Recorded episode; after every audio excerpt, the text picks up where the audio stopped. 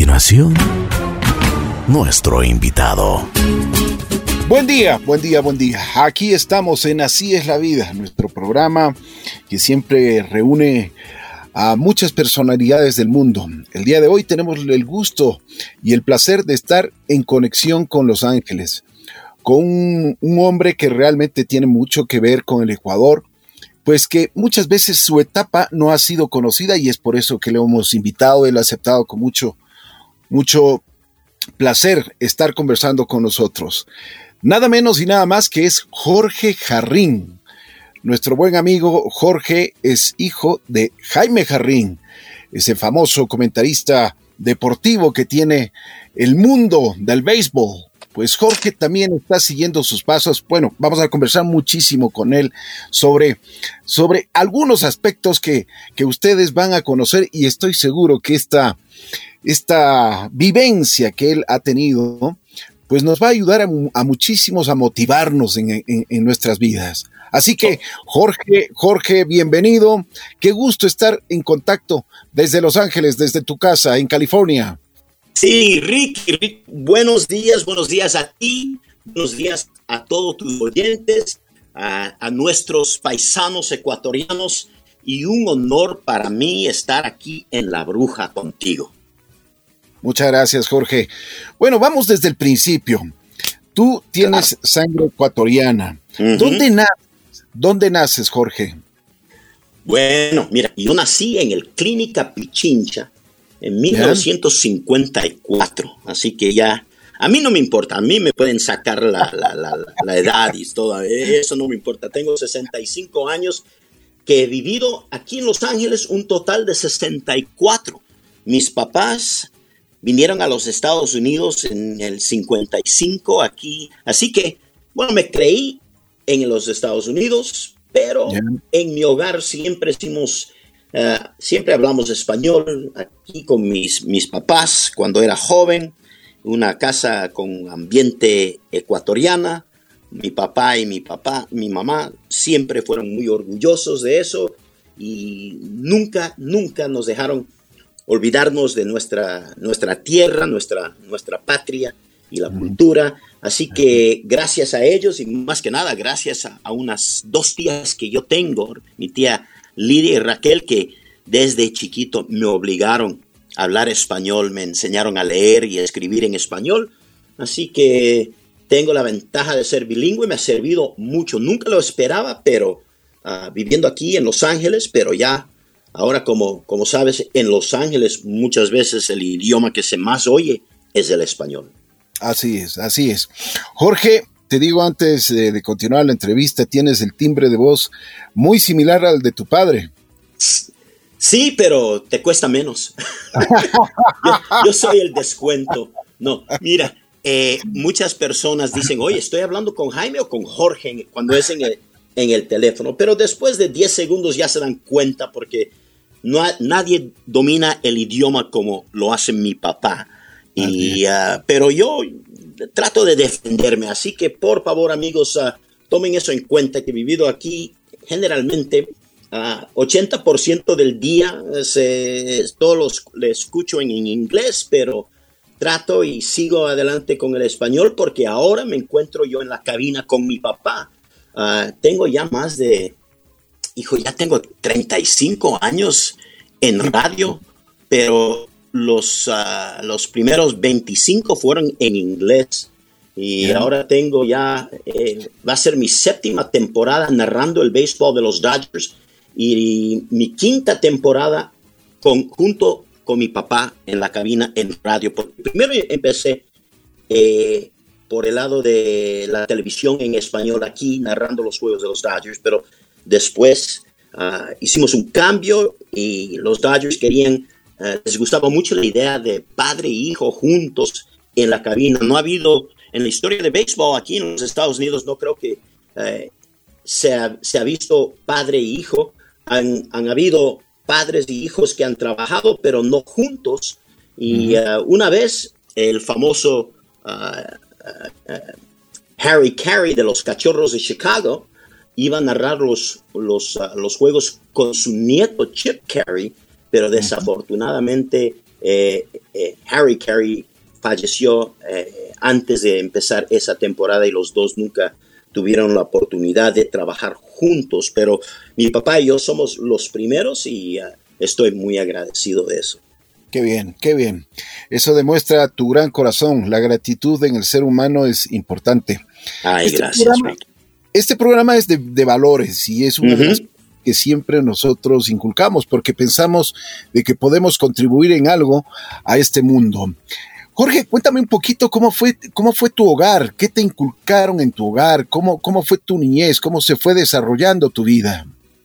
Bueno, mira, eh, como ya he mencionado, vinimos aquí a los Estados Unidos y más que nada teníamos, uh, mi mamá tenía su hermana que también se vino a vivir con nosotros por un tiempo y yo de chiquito ya desde que empecé la escuela, porque ponte a pensar, cuando llegamos aquí a Los Ángeles en 1955, vivimos en Los Ángeles, yo no empecé la escuela hasta aquí, como nací en diciembre, eh, empecé ya a la edad de casi seis años de edad, cumpliendo ya seis años, dos meses antes de cumplir seis años en el kindergarten. Pero hasta ese punto no más sabía español. El inglés lo fui aprendiendo a través de, bueno, la escuela y la televisión.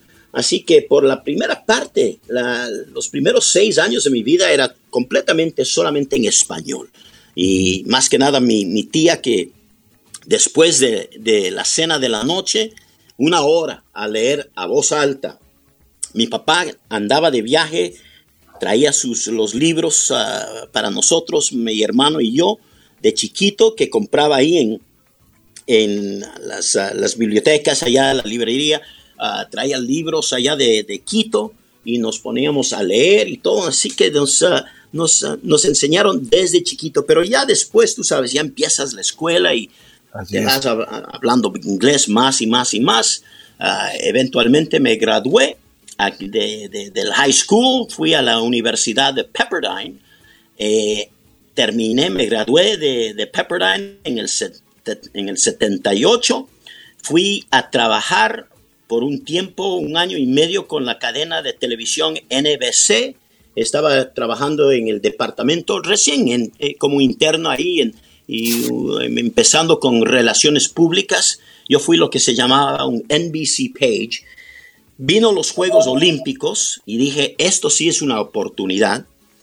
Eh, apliqué y como ser, y, ahí me ayudó siendo bilingüe, me conseguí un trabajo en el Departamento de Relaciones Públicas con los Juegos Olímpicos de 1984 aquí en Los Ángeles. Ah, de ahí una entrevista que se escuchó en la radio que hice yo.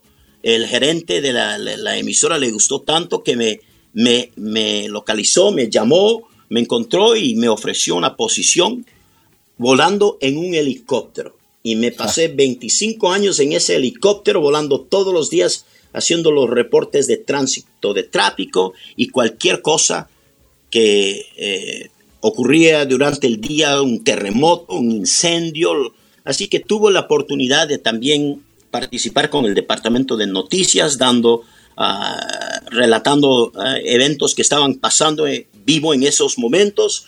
De ahí ah, me fui después de 25 años en ese helicóptero. Nunca tuve, bueno, tuvimos algunos sustos, pero... Eso, es justamente, eso es justamente lo que me, te quería preguntar. Eh, primero, o sea, me imagino que la experiencia tú no estabas preparado para, para subirte a un helicóptero. Eh, ¿Cómo fue? Cuéntanos, o sea, ¿cuál fue el entrenamiento que tú tuviste al principio? Porque no es una cosa normal, no es como ir en un auto, sino ya estás en el aire y tienes sus, riesgos. Entonces me imagino que también tenías que tener un, un control sobre ti mismo y aparte de eso, tenías que eh, ir relatando qué es lo que pasa en la ciudad, qué es lo que está pasando con el, con el tráfico. Sí, sí, sí, sí. Mira, muy interesante, porque como te dije, estaba con los Juegos Olímpicos y como, el como estaba con el Departamento de Relaciones Públicas, mi, mi tarea era saber, hacer al público conocer las necesidades del Comité Olímpico y a la misma vez yo hacerle saber al Comité Olímpico las necesidades de la comunidad. Y por eso tuve la oportunidad de hacer muchas entrevistas, hablar sobre los, el éxito de los juegos y todo. Y fue eso, una entrevista donde me oyó el gerente, como mencioné. Eh, él estaba atrancado en tráfico, uh, raro, yendo a un juego de béisbol de los Dodgers cuando oyó la entrevista. Me llamó, me hablamos por un poco, me dijo, por favor, que pase por la emisora el día siguiente. Fui allá, uh, conocí al director de programas y me dijeron, bueno, nuestra idea es, tenemos un helicóptero donde necesitamos un personaje, no solamente un reportero, pero alguien que participe con el programa de las mañanas, que es muy entretenido. Era un programa de charla, de, hablar, no de música, pero más que nada de eventos, de noticias y hablando de diferentes cosas. y querían alguien con un poco de personalidad y todo para estar en las mañanas y en las tardes también. Entonces me preguntaron si, qué, qué pensaba yo de estar en un helicóptero todos los días. Bueno, al principio dije, bueno, para decirte la verdad, no tengo la menor, idea porque nunca he estado en un helicóptero. Bueno, ¿te atreves? Claro, yo me... Porque a esa edad yo tenía que 28 años de edad y dije, es, esta es una oportunidad. a ah, mi mamá, más que nada, mi esposa ya, yo, porque yo recién me había casado. Eso es lo que te no estaban tan convencidos, pero yo les dije, no, esta es una gran oportunidad.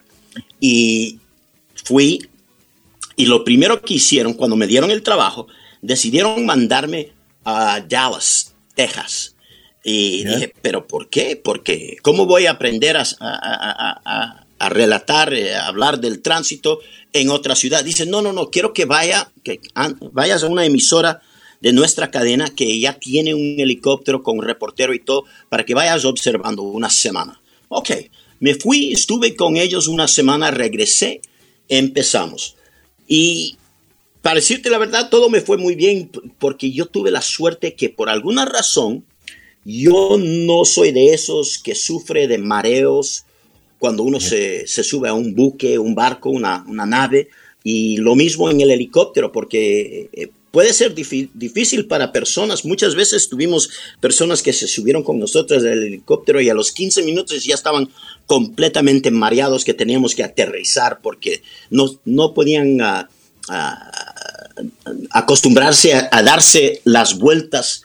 Cuando llegas a un incidente, vas bajando un poco, te das dando la vuelta. Pero mira, te cuento, después de unos seis meses volando, yo era el observador y conmigo venía un piloto que se encargaba de la nave. Bueno, mira, yo estoy escuchando la emisora, estoy oyendo el programa de la mañana, estoy hablando con el productor a la misma vez. Ellos me están indicando lo que están oyendo de la radio del de, el patrullaje de caminos por el radio para darme ideas. Hay un accidente acá, entonces para allá nos vamos. Yo le decía al piloto, mira, hay un problema en la autopista 5 al nivel de la calle uh, Slauson.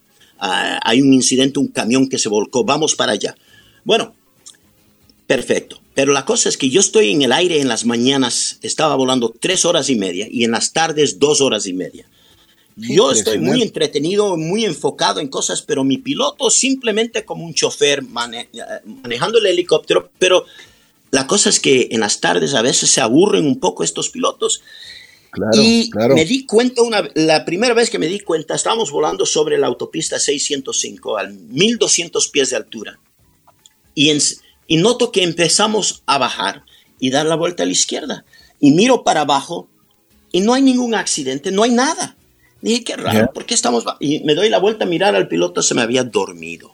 Uy, Dios mío.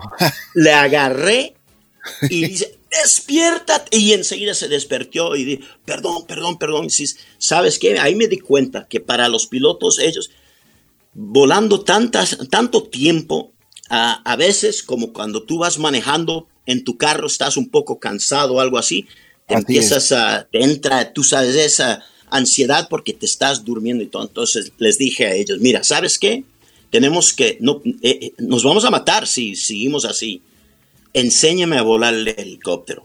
Si me enseñan a volar el helicóptero, así cuando te sientes cansado, yo te, yo te puedo dar un break, un turno de unos 15, 20, 30 minutos. Lo que no quiero hacer es tratar de volar el helicóptero, escuchar la emisora, hablar con las torres de control, hablar con el productor es, es, demasiado para tanto tiempo, pero por 20, 30 minutos mientras que te das una dormida o algo y te, te sientes mejor, podemos hacer eso. Entonces, afortunadamente, todos los pilotos quienes volaban conmigo, todos eran instructores y en menos de dos meses ya aprendí a volar el helicóptero, aterrizar, a, sostenerlo en aire, eh, en el aire, sin mover adelante ni atrás y todo. Es como una bicicleta.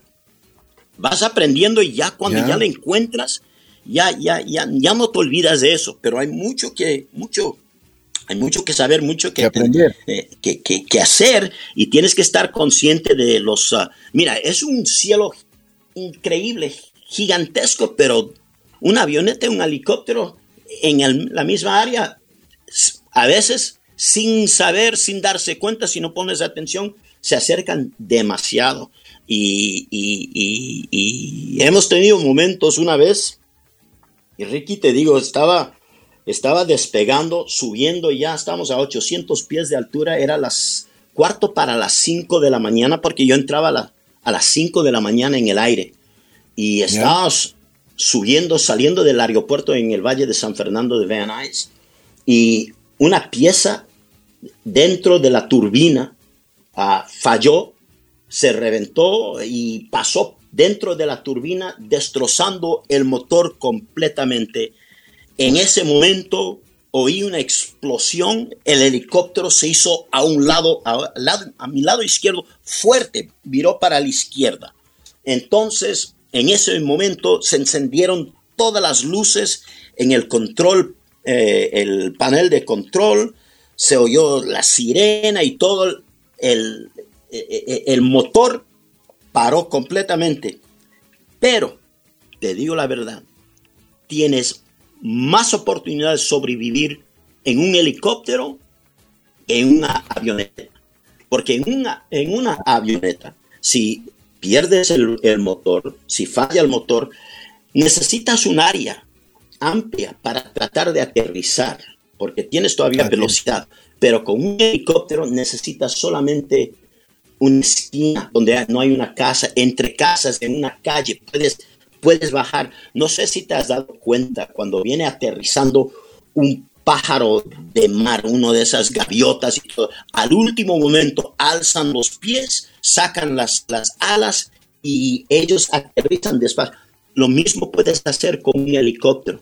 Y aunque pegamos duro, eh, el helicóptero sufrió muchos daños, ah, pero afortunadamente para mí, aquí estamos, aquí estoy. Ah, claro. Otra, en un instante, una vez, hablando con otro amigo mío, eh, estábamos, había una tormenta que pegó la ciudad de Los Ángeles, fuerte, con rayos y relámpagos, pero las nubes altas, así que había espacio, es cuando más nos necesita. Eh, tenemos que estar volando cuando había lluvia, tormentas y cosas así, algo que no le gustaba a mi mamá, se preocupaba mucho. pero yo me acuerdo, vi en la distancia un rayo que cayó y le dije al piloto, oye, dice, mira, tenemos rayos, tenemos que salir de aquí porque lo único que un helicóptero no le gusta es el granizo. Y cuando hay granizo cerca cuando hay tormentas de rayos, también a veces cae granizo. Y él dice, no, no, no, no te preocupes porque la tormenta se nos está alejando y los rayos siempre van adelante de la tormenta, no detrás. Pero en, esos momentos íbamos por la autopista 110, viniendo de frente de nosotros también venía un helicóptero de la policía. Y entre los dos helicópteros yo vi un rayo que yo dije, este rayo me va a pegar en la punta de la nariz. Viene directamente para mi cabeza, como si fuera un, la, la luz de un, de, una, de un tren que te venía enfocando, una luz muy intensa, una luz fuerte, como un sol pequeño con luz de azul, y venía para mí, y al último segundo se desvió a un lado y pegó un poste de electricidad y estalló todo, y nosotros enseguida nos dimos la vuelta. Bueno, el efecto también nos afectó el radio y la torre de control del aeropuerto internacional de Los Ángeles, que eh, nos estaba teniendo en su radar, nos, nos empezó a llamar y no podíamos devolver la llamada, no, no podíamos comunicarnos. Y el piloto podía oír, el piloto del helicóptero de la policía dijo que eh, para él pensó que ese radio nos había pegado a nosotros. Pero afortunadamente después de unos un minuto, dos minutos, ya regresó una vez más la habilidad de, de, de, hablar con la torre por radio y les dijimos, no, no, estamos bien, no nos pegó a nosotros, pero estuvo muy, muy cerca. Pero esas son solamente algunas de las cosas que, por supuesto, por supuesto. Oye, me, imagino que eso uh, y todas estas experiencias que tú has tenido te han formado muchísimo, incluso en los nervios, ¿no? O sea, porque el miedo, yo creo que todas las personas tenemos miedo, pero tú lo has ido superando. Bueno, ¿sabes qué? Para mí, afortunadamente, yo siempre he creído desde el principio, mi tiempo es mi tiempo, cuando me toque, me va a tocar, no hay nada que pueda hacer. Puede ser que me toque morir hoy, me toca morir hoy. No tengo miedo porque yo sé lo que me espera después, algo mejor. Y por eso la cosa es que, claro, no quiero irme todavía porque tengo mucho que hacer, ah, tengo mis hijos, mi esposa, que me, apoyan, que me, me han dado una vida muy, muy bonita. Pero la cosa es que no me voy a preocupar tanto de que cuando me voy a morir o si hago esto tengo el riesgo de morirme. No pienso en esas cosas, más bien pienso en las oportunidades que Dios me ha dado y tomar ventaja de eso y hacer lo mejor posible. Pero, sabes, también a la misma vez, aunque era peligroso, me siento, yo me, siempre me sentía más ah, seguro en el helicóptero porque yo veía todos los accidentes, todos los días, y veía unos, unos accidentes terribles, más que nada los accidentes de, de motociclistas. Yo siempre les dije a mis hijos, sea lo que, ustedes pueden hacer lo que quieran, pero por favor, motocicletas, no, porque yo he visto tantos accidentes. Y les dije, yo les digo a la gente, me, me, preguntaban lo que tú me acabas de preguntar, les dije, mira, yo me siento más seguro porque yo estoy hablando de los accidentes que ustedes sufren más que alguien está hablando de los accidentes de helicópteros.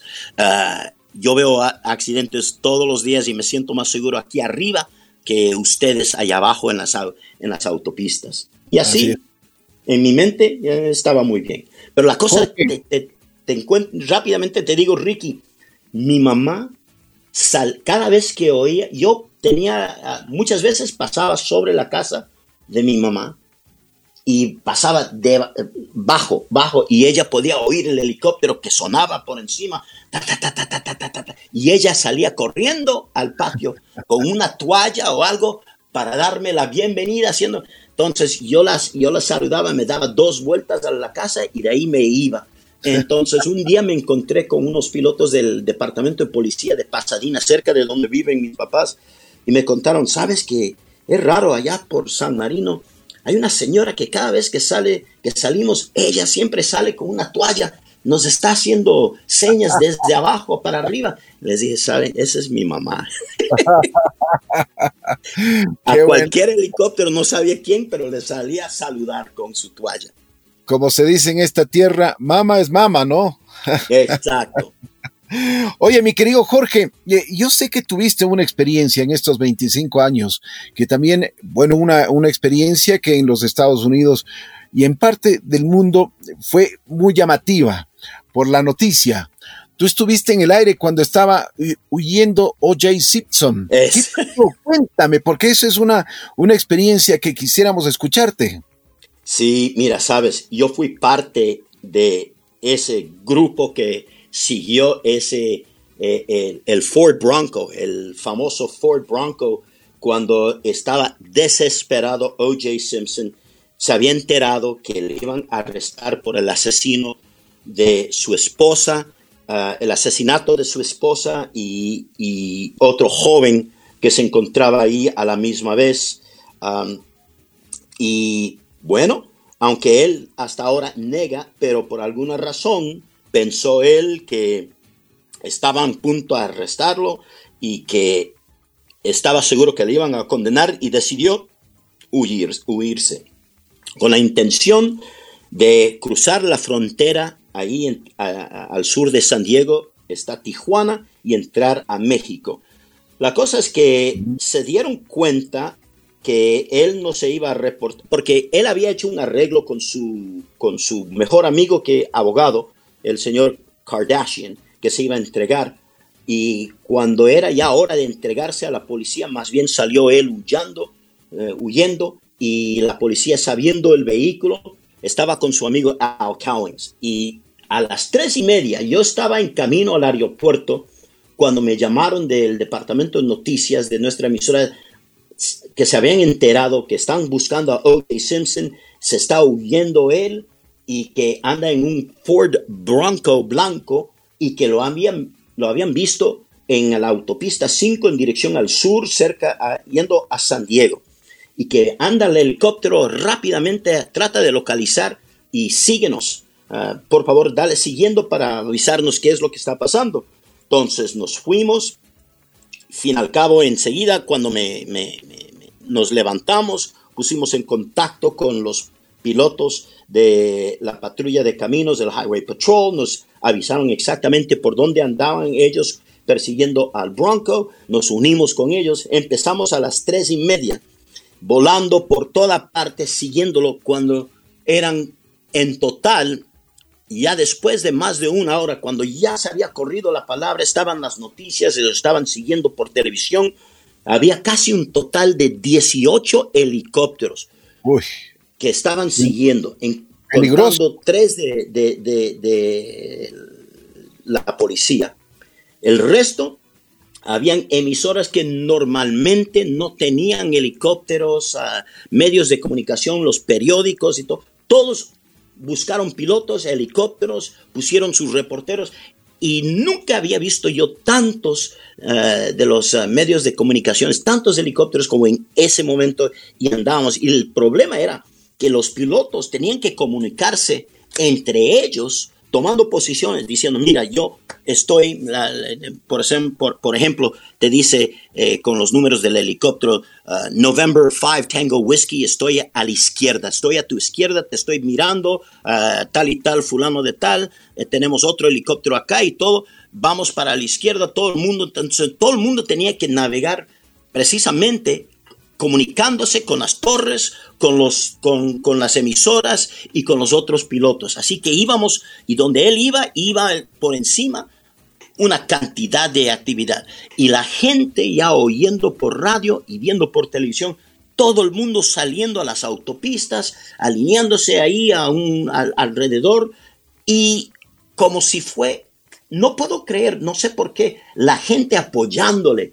Eh, eh, poniendo rótulos, go OJ, go. Ah, y él, mientras tanto, ahí sentado en, la, en, el asiento de atrás y nos estaban diciendo que anda, andaba armado, tenía una, una bolsa de, de 30 mil dólares de cash, estaba con su pasaporte, así que tenía toda la intención, pero le descubrieron antes de poder llegar a la frontera, se dio la vuelta y regresó y venía por el 405 al oeste y nos estábamos dando la idea, hoy este va a regresar a casa, va a regresar a su casa y parece que ahí es donde va a terminar todo. Y yo, para decirte la verdad, yo pensaba que íbamos a llegar a la casa, se iba a quedar en el carro y se iba a matar ahí mismo.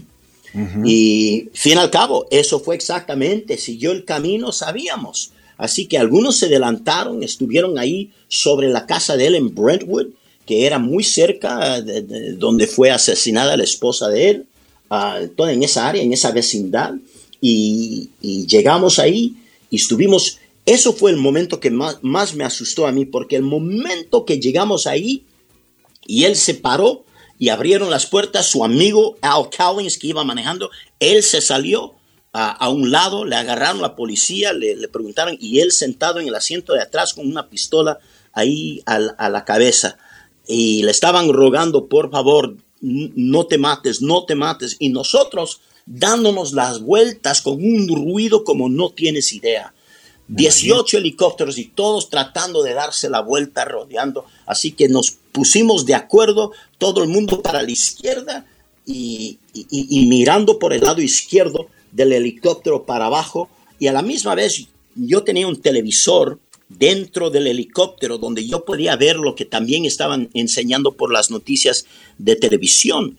Y ah, bueno, eventualmente se entregó él y, se lo llevaron y todo, pero eso fue una tarde increíble donde pasamos desde casi la frontera de, México regresando a Los Ángeles y eh, fue algo increíble. Me imagino, me imagino, Jorge. También eh, de, lo que eh, he tenido la oportunidad de conversar contigo, también tú tuviste la oportunidad de, de, estar en uno de los terremotos o en el aire. ¿Qué pasó? Cuéntame. Bueno, tú sabes que hay tal como allá en el Ecuador, donde hay, es la tierra de terremotos y todo. Yo estaba en el aire cuando ocurrió un terremoto.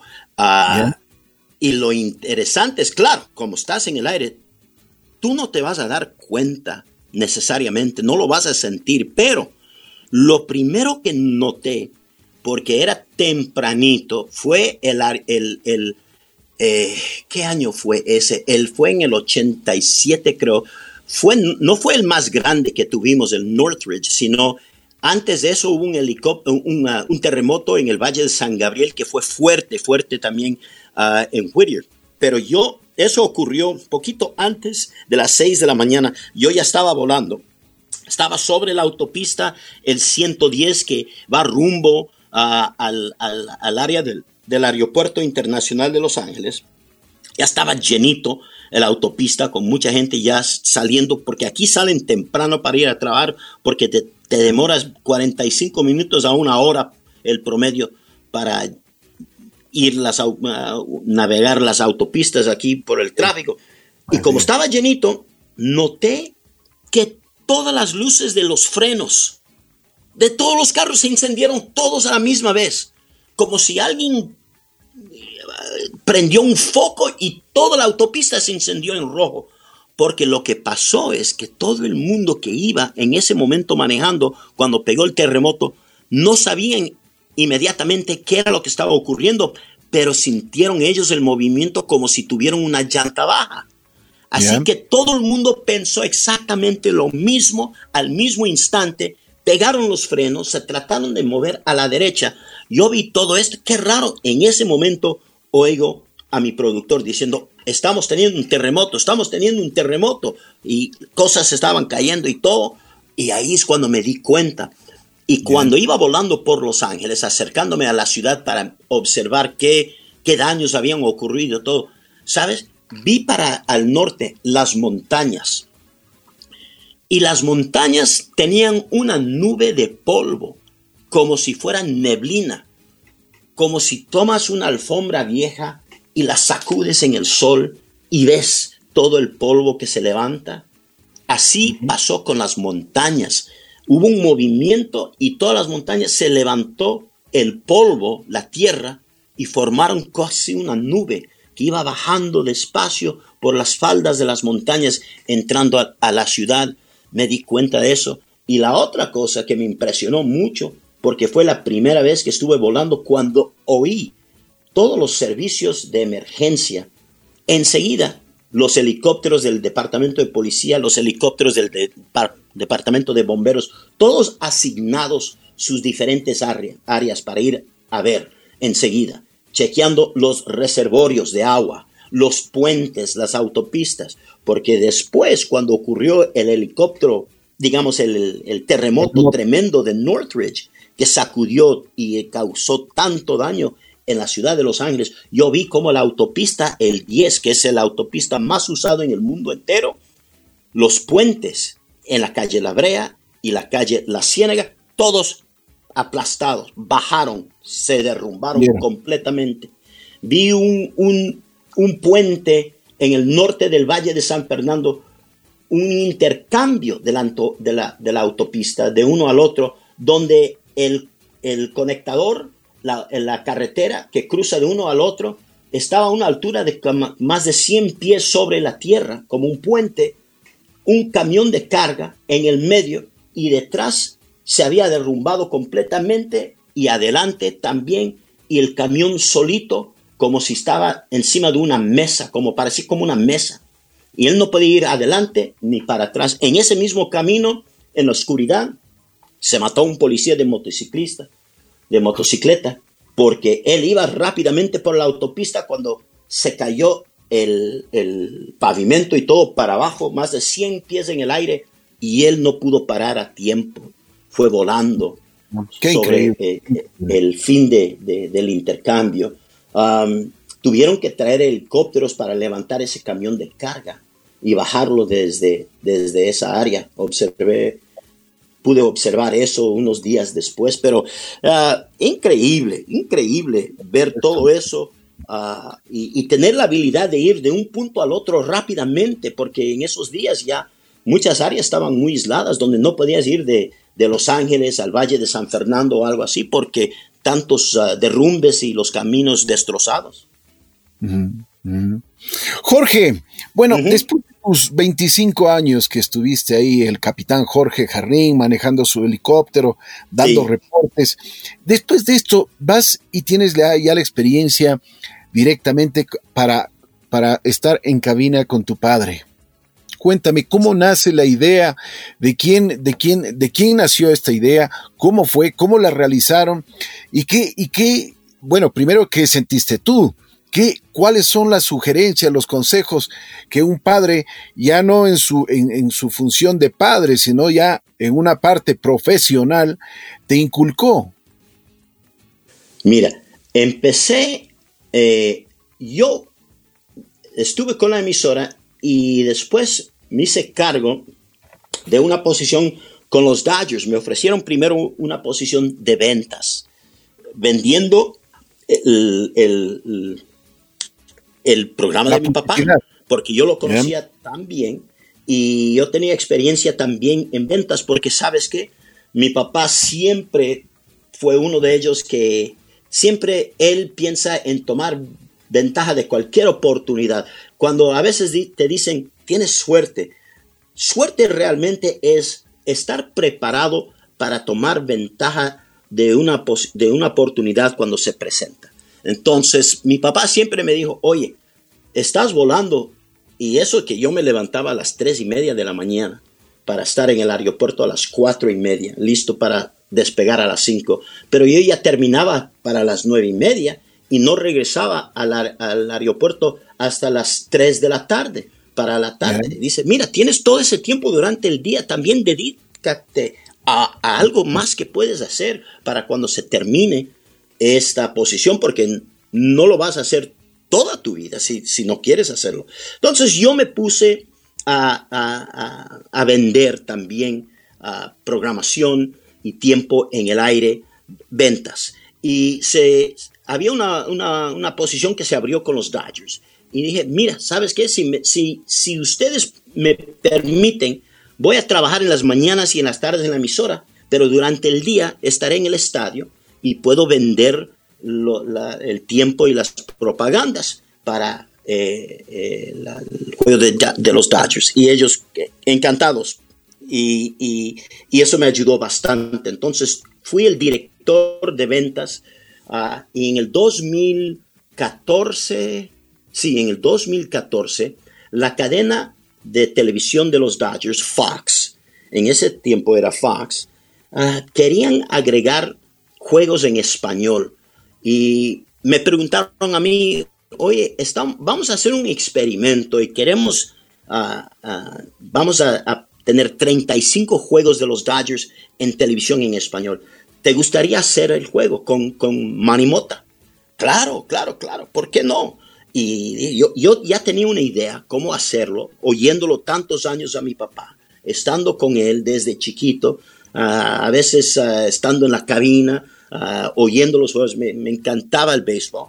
Entonces ah, dije, bueno, lo voy a intentar, porque siempre pensé yo que, mira, si haces, si, si, si, no te va bien, si es un relajo y no, no estás preparado para eso y te van, te sacan de ahí, te, te mandan, sabes que después de un mes nadie se va a acordar, no se van a acordar de ti. De acuerdo. Por eso con esa actitud dije, ok, me atrevo a hacerlo. Me fue muy bien los, los 35 juegos. Después, el año siguiente, me dijeron, Jorge, queremos hacer 50.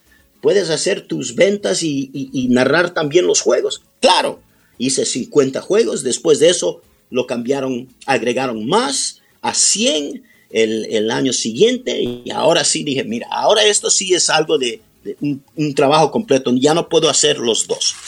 Con eso decidieron los Dodgers hacer unos cambios. Dije, mira, el famoso Fernando Valenzuela y Pepe Íñiguez, quien había estado con los Dodgers 18 años con mi papá, los tres en la cabina, decidieron, vamos a hacer unos cambios. Vamos a mover Fernando y Pepe a la televisión. Y Jorge se va a cambiar de la televisión a estar con su papá en radio. Y ahí empecé con los 162 juegos al año, más los ocho juegos de pretemporada y la postemporada también.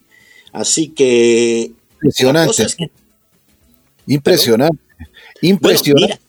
oye, ¿sabes qué, Ricky? Te digo la verdad que ah, ya tengo mucho, muchos años en el aire, experiencia, pero sabiendo que mi papá iba a estar conmigo, sabiendo que por un lado él, él está ahí para apoyarme, para ayudarme, cualquier cosa, pero yo a la misma vez no le quiero hacer a él parecer mal. No quiero que la gente piense, ah, se lo dieron a Jorge simplemente porque es el hijo. Hay algunas personas que pueden pensar eso. Yo no, puedo, yo no tengo ningún control sobre eso. Pero me puse tan nervioso porque por un lado era mi papá y por el otro lado él es un, un locutor, un narrador del Salón de la Fama y él va a estar escuchando cada cosa que estoy diciendo, todo lo que estoy narrando, él lo está oyendo y va a estar sentado al lado mío. Y te digo, la noche, la, la, la, la, víspera, me puse tan nervioso que me dio náusea, no podía dormir. Me levanté esa mañana vomitando de los nervios.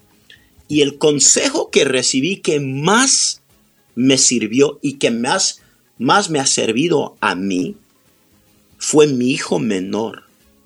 Él me dijo a mí, porque mi hijo menor, rápidamente te voy a decir, él fue reclutado por los Dodgers como pelotero en las ligas menores. Después lo cambiaron a los Phillies de Filadelfia. Pero cuando él estuvo en las ligas menores, él siempre pensó, me, me seleccionaron porque soy bueno o me seleccionaron porque soy el nieto de Jaime Jarrín. Y eso le dio problemas al principio y él dijo, él decidió, ¿sabes qué?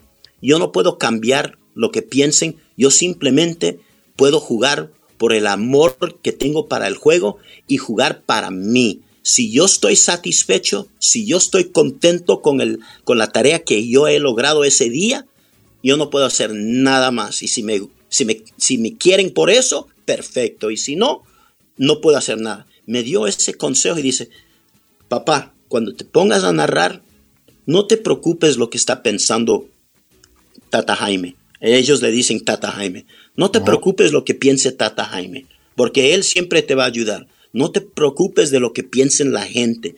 Vas a cometer errores, vas a cometer errores, pero si tú haces lo mejor que tú puedes y tú estás contento, eso es lo único que necesitas. Ese fue el consejo que mi hijo menor me dio a mí, que me ha ayudado y con eso me puse más tranquilo. Y ahora Estoy muy agradecido por la oportunidad de poder acompañar a mi papá. Viajamos juntos, estamos juntos todos los días y desafortunadamente cuando falleció mi mamá el año pasado, ah, decidí que mi esposa, más que nada le doy, mucho, le doy mucho crédito a mi esposa Maggie. Ella dije, sabes, dejemos nuestra casa y vamos a acompañarle a tu papá a estar con él todo el tiempo. Y él está contento, así que no está solo. Ahora no solamente estoy trabajando con él y compartiendo con él en la cabina y en los viajes, pero estoy viviendo en, en mi casa vieja con mi papá una vez más. Qué bien. Ahora no solamente es el trabajo, pero vivimos juntos, estamos juntos todo el tiempo y estoy muy agradecido por esa oportunidad. qué bien, qué bien, Jorge. Te felicito porque eso es, eso, eso dice mucho de ti como persona, como ser humano, un gran hijo, una buena esposa, bueno, un gran hogar, que eso es importante y eso es lo que siempre queremos los seres humanos. Sabes que tú y yo tenemos eso mucho en común porque tú eres y tú eres vas por el mismo camino, la, la forma que eres con tu papá, tu mamá, tus tus papás que quiero mucho. Eh, eh, eh, yo sé que lo estoy haciendo bien cuando veo que tú haces lo mismo. Tú eres un gran ejemplo. Muchas gracias, gracias Jorge. Cuéntame, a ver, rapidísimo, ¿qué significan los Dodgers para ti? Oh, los Dodgers es, los Dodgers son los, la organización que ha dado tanta oportunidad para el éxito de mi papá que realmente es parte de nuestra vida los Dodgers fueron los que me dieron, pusieron la comida en la mesa. Mi papá lo hizo, pero gracias a ellos, gracias a los Dodgers me pude educar. Fui a una, universidad ah, y ahora son mis empleadores y han sido una gran parte de nuestra vida. Mi hijo, como dije, el, menor de los tres, mi, mi hijo Andresito, el mayor, Jaime Andrés y Philip, quien vive en Miami, y mi hijo menor, que fue pelotero. Le dieron la oportunidad de la organización. Así que los Dodgers es, uh, es parte de mi vida, es parte de nuestra familia. Y es una organización que ha tenido gran éxito en el mundo de deporte.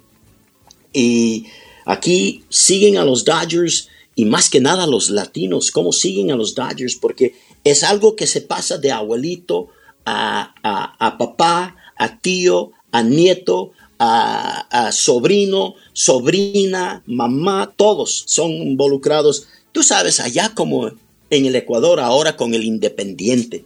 Tú sabes, es cosa de no solamente el papá, pero sino la, toda la familia sigue al equipo. Y ah, así, es. Los, los, Dodgers tenemos mucha suerte.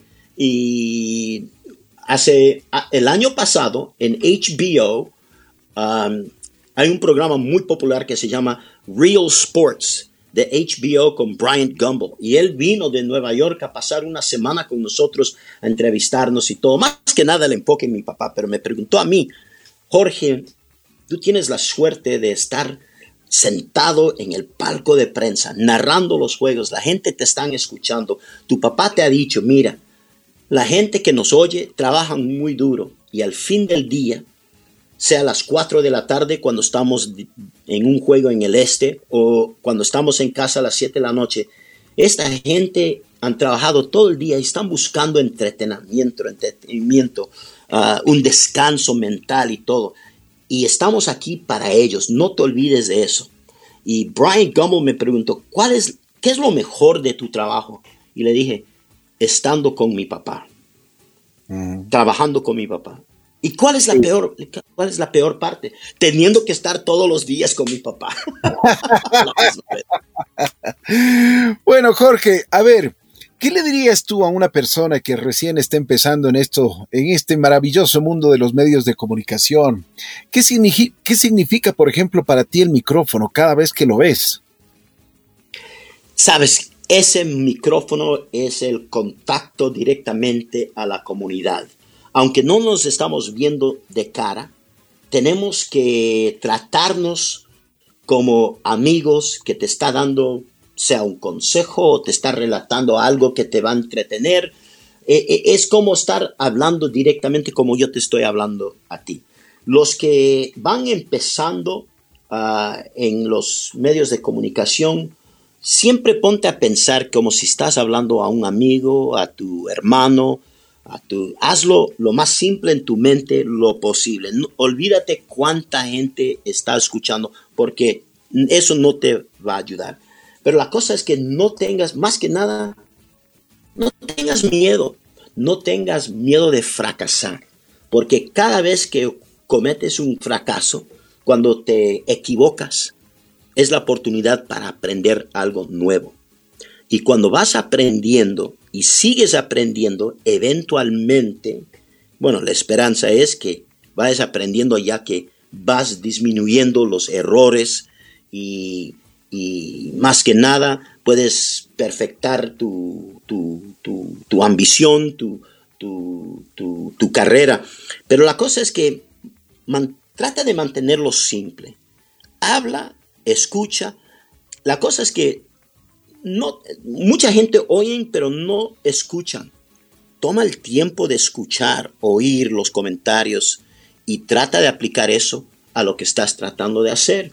Pero siempre mantén, manténlo simple, como si estás hablando con tu vecino, tu mejor amigo, tu hermano, tu papá, tu mamá, y con respeto. Porque si tú respetas tu audiencia, ellos te van a respetar a ti. De acuerdo, de acuerdo. Jorge, te quiero agradecer muchísimo. Eh, pues ha sido muy ameno conversar contigo, como siempre. No, yo soy agradecido con esta oportunidad de, de hablar a través de tu, La Bruja, tu tremenda emisora allá en Quito. Estuve ahí eh, recién hace los meses, hace, uh, ¿qué, fue? En noviembre nos vimos, Ricky. Y Así es. Cada vez que regreso a Quito y, y, todo el Ecuador, yo siento esa conexión. Amo tanto al Ecuador. mis hijos aman al Ecuador y estamos muy agradecidos de dónde estamos en esta vida, que Dios nos ha dado esta bendición. Y te agradezco a ti por la oportunidad de comunicarme aquí por un tiempo con todos los ecuatorianos. Muchísimas gracias, Jorge. Te mando un abrazo especial. Saludos a tu padre, Jaime. Mis respetos a tu familia. Y por supuesto, gracias por compartir esas vivencias, porque este, este tipo de vivencias ayudan, nos ayudan mucho a motivarnos y a seguir adelante en estos momentos difíciles que pasa el mundo. Jorge, un abrazo especial y gracias. Por favor, cuídense amigos, cuídense, por favor. Sigan las sugerencias de los oficiales de salud. Vamos a pasar de esto, estamos en esto juntos. Gracias a ustedes, gracias Ricky, adiós amigos. Un abrazo Jorge, Jorge Jarrín pues nuestro buen amigo, hijo de Jaime, estuvo con nosotros y ustedes ahora ya conocen algo más de este, este personaje de magia, este personaje que ha hecho muchísimo por la comunicación en Los Ángeles, en California. Estuvimos conectados el día de hoy en Así es la vida.